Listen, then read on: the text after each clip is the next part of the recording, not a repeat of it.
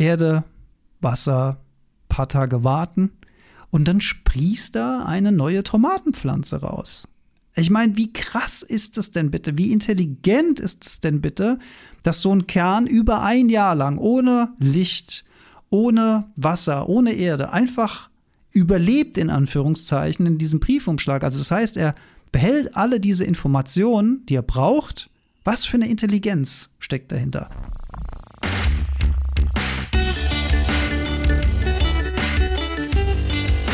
Die Heldenstunde, euer Podcast für ein gesundes und bewusstes Leben.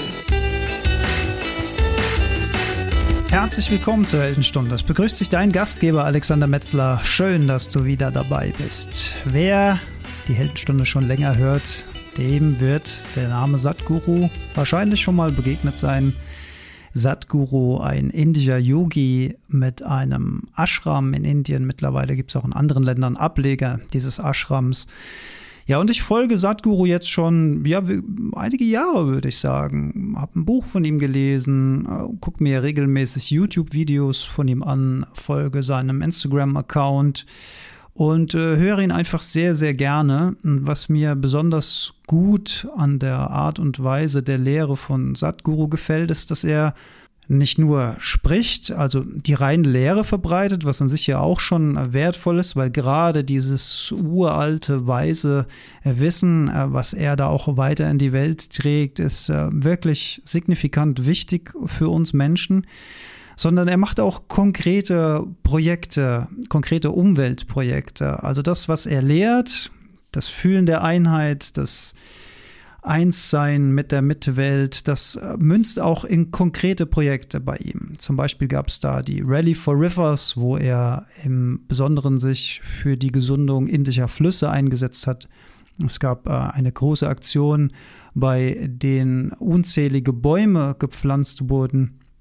Und nun aktuell läuft das Projekt Safe Soil, also rette den Boden. Denn Sadhguru wird nicht müde zu betonen, wie wichtig der Boden ist für die Gesundheit der Menschen und der Mitgeschöpfe und der Erde. Es ist auch witzig, dass es im Deutschen eigentlich Erde und Erde, also Erde einmal der Planet und Erde als äh, Synonym für Boden. Also die kleine, dünne, lebendige Schicht auf unserem Planeten, die für weit über 90 Prozent unserer Nahrungsmittel verantwortlich ist. Also man könnte sagen, ja, der Boden ist mit frischer Luft und sauberem Wasser im Grunde genommen eins der wichtigsten und schwerwiegendsten Themen, die wir als Menschen aktuell überhaupt besprechen können. Und wir haben viel zu besprechen. Natürlich, äh, jeder hat vom Klimawandel gehört, jeder äh, weiß vom Schmelzen der Polkappen und vom Anstieg der Meeresspiegel.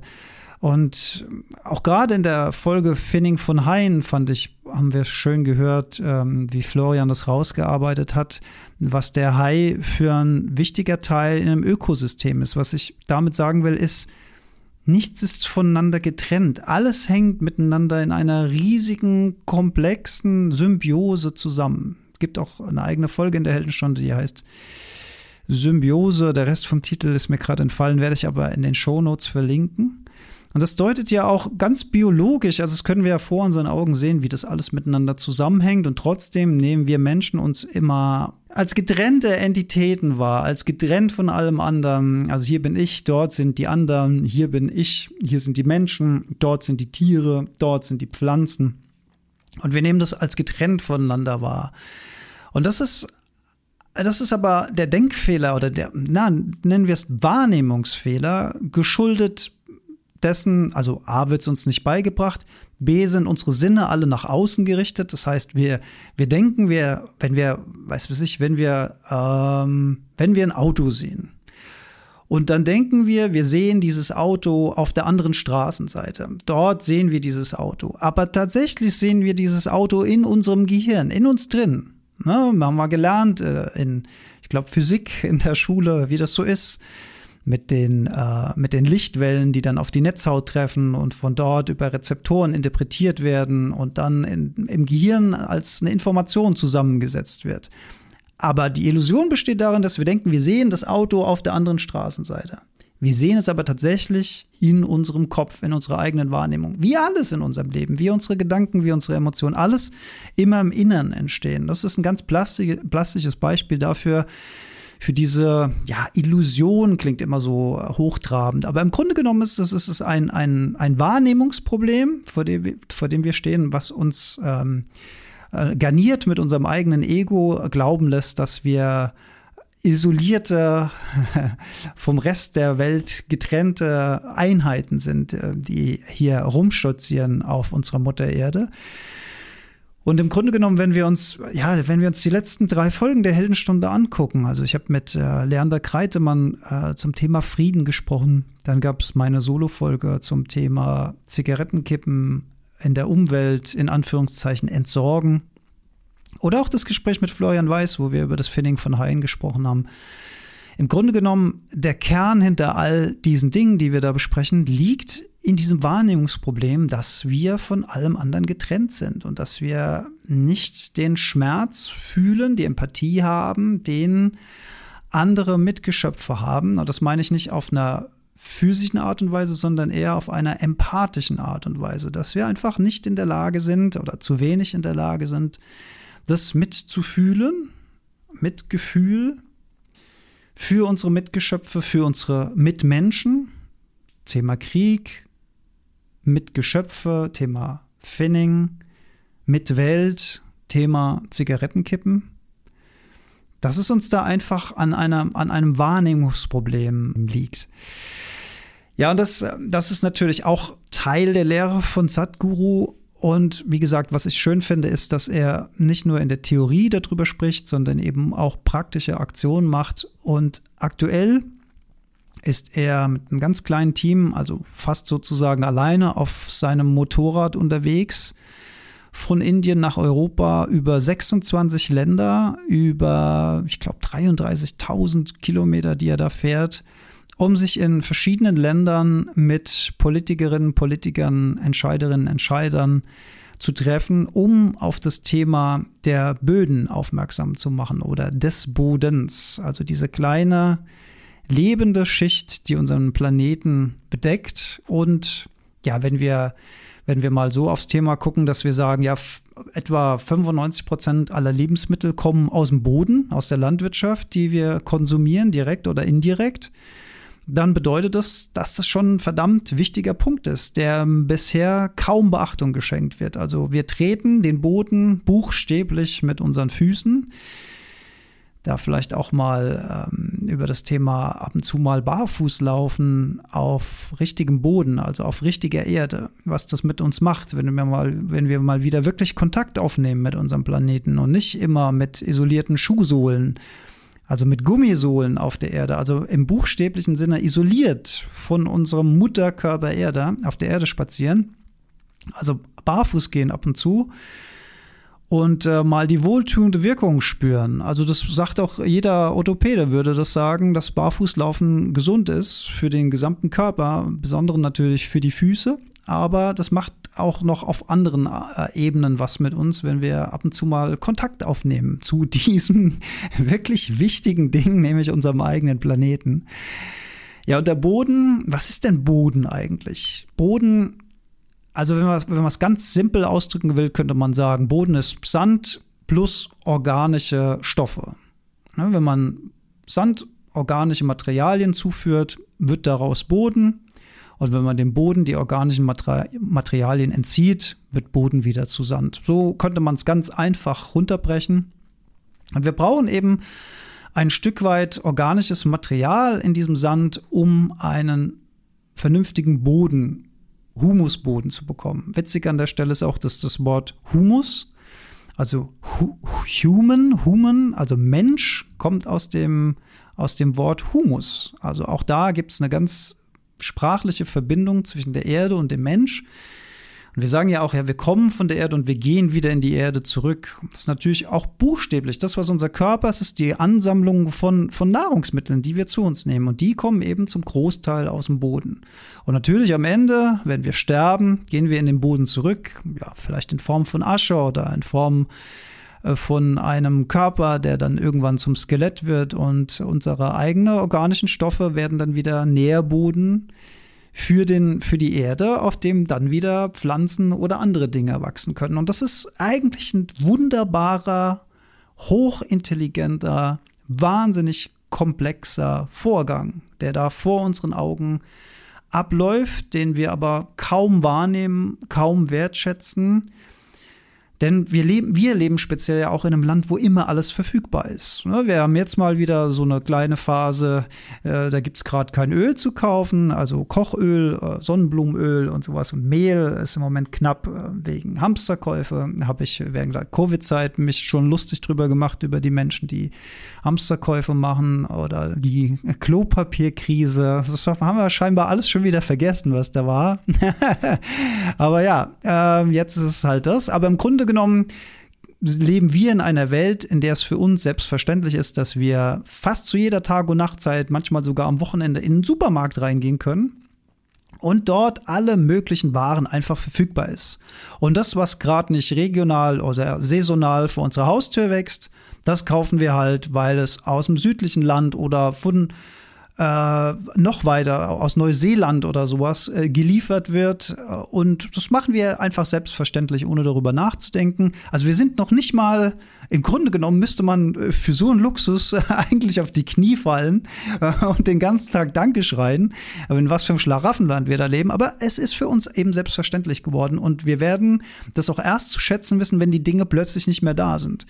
Und wir leben in einer Welt, in der wir wahrscheinlich irgendwo dahin steuern, dass die Supermarktregale irgendwann leer bleiben, weil einfach nicht mehr genug nachkommt. Und da kommen wir wieder zum Thema Boden.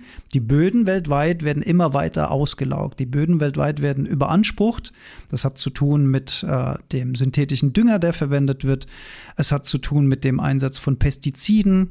Also, wenn man mal nur kurz drüber nachdenkt, wir, wir setzen Gifte ein, um die Pflanzen zu schützen, äh, die auf diesem Boden wachsen. Aber natürlich die Mikronährstoffe, die in diesem Boden leben, werden von diesem Gift auch beeinflusst. Das heißt, die Qualität des Bodens, also der organische Anteil, der wird immer und immer pro Ernte, pro Jahr, pro Saison wird er immer geringer. Und das wird künstlich aufrechterhalten durch synthetischen Dünger. Aber das ist natürlich nicht dieses intelligente System, was die, was die Natur sich ursprünglich mal dabei gedacht hat.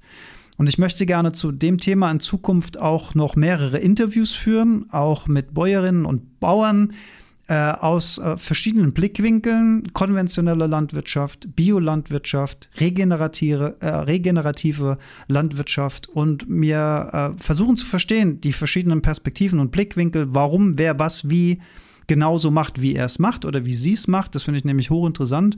Aber so mein Bauchgefühl sagt mir, es ist einfach keine gute Idee, dauerhaft über Jahre, Jahrzehnte synthetischen Dünger einzusetzen, Pestizide einzusetzen. Das kann nicht das Ziel sein. Das ist nicht so, wie die Natur funktioniert.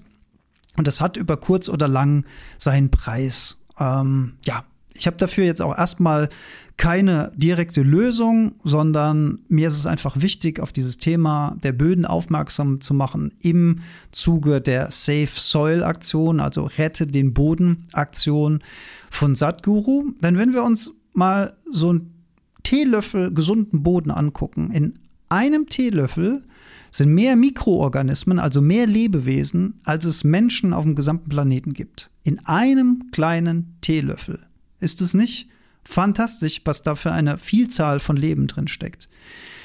Und ich habe neulich auf, auf Instagram mal einen Post gemacht, da ging es um meine Tomaten, die ich jetzt gerade wieder angezogen habe für diese kommende Saison oder auch Paprika. Also die Kerne in den Früchten, die wir als Abfall in den Biomüll geben oder bestenfalls die auf dem Kompost landen. Nehmen wir so einen Kern und trocknen den und dann heben wir den ein Jahr lang auf. Ich habe meine getrockneten Tomatenkerne zum Beispiel in einem Briefumschlag habe die Sorte draufgeschrieben, die waren im Vorratsraum. Da liegen die dann ein Jahr lang und nach einem Jahr hole ich die aus diesem Briefumschlag raus, gebe die in ein, kleinen, äh, in ein kleines, kleines Töpfchen rein, Erde, Wasser, paar Tage warten und dann sprießt da eine neue Tomatenpflanze raus.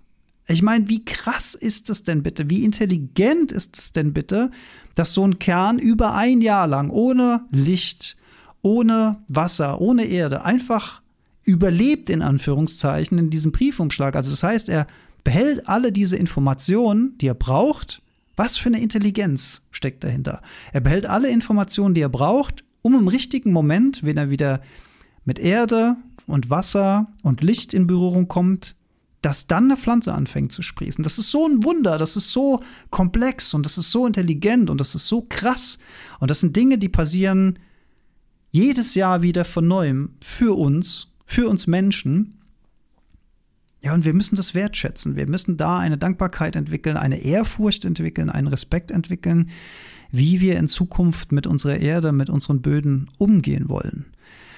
Und das passiert natürlich auch draußen, wenn die Blüten jetzt wieder anfangen. Das sieht schön aus, wenn wir uns die Zeit nehmen, da auch einfach mal stehen zu bleiben. Beim Kirschbaum, die Kirschbaumblüte in, in Japan, ganz anderen Stellenwert als bei uns zum Beispiel. Da gibt es äh, richtige Volksfeste zur Ehrung der Kirschblüte. Einfach mal einen Moment stehen bleiben, sich das mal anschauen, das mal wirken lassen, wie wunderschön das ist, wie komplex das ist und wie wunderbar das ist, diese, diese Welt, in der wir da leben. Jan Sadhguru ist eben jetzt aktuell gerade wieder in Europa, glaube ich. In Paris ist er jetzt gerade und kommt die Tage dann auch nach Deutschland. Da ist zum Beispiel Köln, steht auf seiner Landkarte. Und er macht eben aufmerksam auf dieses Projekt, auf die Wichtigkeit des Bodens. Was viele auch gar nicht auf dem Schirm haben, ist, dass äh, neben den Ozeanen, das hat man vielleicht schon mal gehört, aber der Boden ist einfach auch ein super wichtiger Kohlenstoffspeicher. Also wenn wir davon sprechen, dass es um den Klimawandel geht und dass wir gegen die Treibhauseffekte angehen wollen, dann spielt Boden dabei eine ganz, ganz zentrale Rolle. Warum ist das so? Weil Pflanzen mittels Photosynthese den Kohlenstoff aus der Luft binden, in Kohlenhydrate wandeln und dann in eine Art Zucker über die Wurzeln ins Erdreich abgeben. Achtung, als Futter für die Mikroorganismen, die im Boden wachsen, weil die Mikroorganismen dann wieder für einen gesunden Boden sorgen. Also auch da wieder eine Intelligenz und eine Symbiose. Ich, ich wiederhole es nochmal, weil es so krass ist. Via Photosynthese ziehen Pflanzen Kohlenstoff aus der Luft, wandeln das in Kohlenhydrate, aka Zucker, und geben das über das Wurzelwerk ins Erdreich ab als Futter für die Mikroorganismen im Boden. Das ist einfach fantastisch, wie das funktioniert.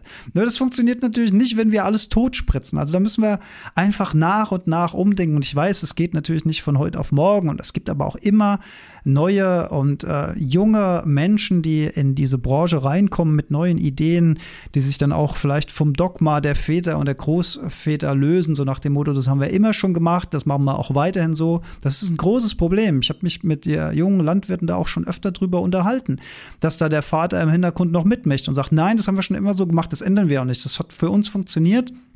Aber die Dinge, wir, wir kriegen ja mit, mittelfristig und langfristig wird es nicht mehr funktionieren. Wir laugen unsere Böden aus und das ist natürlich ein weltweites Problem, vor dem wir da stehen. Und ja, regenerative Landwirtschaft wird in Zukunft wahrscheinlich eine viel größere Rolle spielen müssen. Und ich glaube auch, dass wir es nur so in den Griff bekommen. Wir werden es nicht mit noch mehr Technik in den Griff bekommen. Wir werden es nicht mit noch mehr Satellitenüberwachung und intelligenteren Steuerungssystemen in den Griff bekommen. Damit werden wir das Problem vielleicht verzögern können, aber wir werden es meiner Meinung nach damit nicht lösen können. Das ist, denke ich, kann mich natürlich immer irren. Immer kann das falsch sein, was ich sage. Aber ich glaube nicht, dass wir es so in den Griff bekommen. Ich glaube, wir bekommen es mit regenerativer Forstwirtschaft in den Griff, mit Agroforstwirtschaft, also die Idee, dass man immer auch wieder Bäume auf Flächen einsetzt, die dann äh, mit Wurzelwerk den Boden auflockern, die mit Schatten äh, den, den Boden bedecken bedeckte Landflächen. Aber wie gesagt, da möchte ich gerne mit Experten noch Gespräche führen, die das äh, mehr wissen und besser wissen und auch machen. Ja, was, was können wir machen als einzelne Personen? Ja, wir können natürlich ähm, für unsere eigenen Quadratmeter, in denen wir leben, die Verantwortung übernehmen. Also das geht schon dabei los, dass wenn man einen kleinen Garten hat, dass man dann nicht mehr zur Giftflasche greift, wie das vielleicht die Generation vor uns getan hat. Also dass man überhaupt sowas wie äh, Roundup, also Glyphosat oder sowas, äh, noch in, in Baumärkten kaufen kann Das ist für mich ein absolutes Unding. Sowas gehört doch nicht in private Hände. Sowas gehört in überhaupt keine Hände, aber schon gar nicht in private Hände. Dass man dann da irgendwie mit der Giftspritze im Garten rumläuft und das, und das Unkraut in Anführungszeichen spritzt. Also das verstehe ich halt einfach nicht. aber gut, äh, auch da äh, kann man mir was anderes erklären, wenn man gute Argumente dafür hat. Aber da wäre ich wirklich sehr, sehr gespannt. Also wir können äh, dafür die Verantwortung übernehmen. Wir können auch auf, auf kleiner Fläche anfangen, intelligent Pflanzen einzusetzen. Ähm, wir können Biodiversität fördern in unseren Gärten, in unseren Vorgärten. Wir können das sogar im Blumenkübel auf der Terrasse machen oder auf dem Balkon. Also keine Fläche ist klein genug, um sie nicht intelligent zu bewirtschaften, um unseren Mitgeschöpfen Futter zu bieten. Ich denke da an die Wildbienen das ist übrigens auch, das ist übrigens auch ganz interessant. Äh, es wird ja viel über die Bienen gesprochen und die meisten Menschen denken, dass die Biene generell ein Problem hat. Aber die Biene, also die Honigbiene an sich, ist ein domestiziertes Tier von Imkern. Äh, ich meine, ich liebe Bienen, die machen Honig und ich liebe Honig. Das ist was ganz, ganz Tolles. vor allen Dingen regionaler Honig hier vor der Haustür. Aber diese Bienen sind erstmal nicht betroffen vom Artensterben. Vom Artensterben sind die betroffen, die Arten, die nicht für uns Menschen eingespannt werden. Ja, wa warum auch? Weil die haben ja erst in allererster Linie erstmal äh, nur einen indirekten Nutzen, den sieht man ja nicht so direkt. Ähm, die machen halt kein leckeres Honigglas, sondern die sind einfach nur da. Aber die sind natürlich für die Biodiversität verdammt wichtig. Und teilweise sind das sehr spezialisierte Bienen, die dann auf spezialisierte Pflanzen angewiesen sind. Und da kann man sich ein bisschen schlau machen. Da habe ich demnächst auch ein Gespräch vor in der Heldenstunde, wo wir genau über dieses Thema sprechen. Also welche Art von Pflanzen ist denn in welcher Region überhaupt sinnvoll?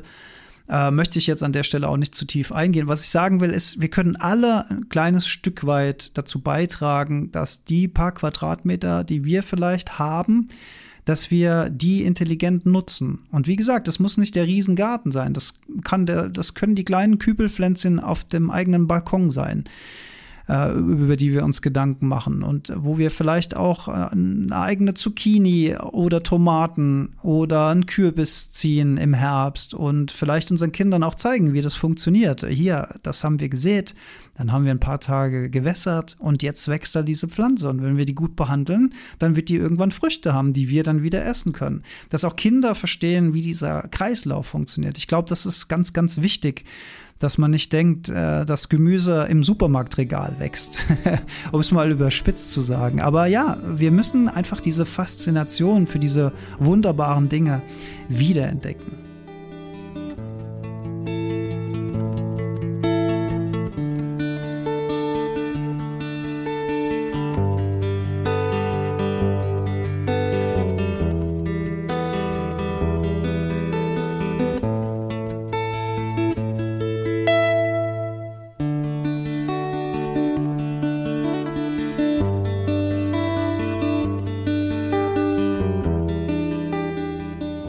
Wenn ich über alle diese Dinge spreche, ich bin natürlich in diesem Gebiet auch kein Experte. Ich versuche einfach nur als, als bewusster Mensch Dinge zu beobachten, in Frage zu stellen und zu sagen, wie könnten wir es denn besser machen? Und wenn ich ich meine, eine Sache verstanden zu haben, und das ist, dass die Natur unendlich viel intelligenter ist als wir.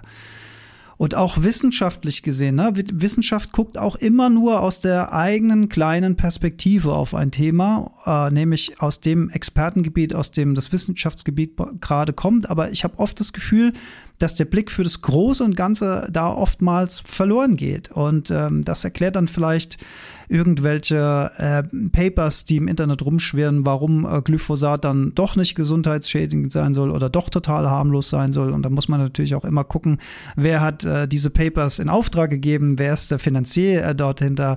Und äh, ja, das ist, ist natürlich ein Riesenproblem, diese, diese, diese, diese Information, wie findet man sich da selbst zurecht?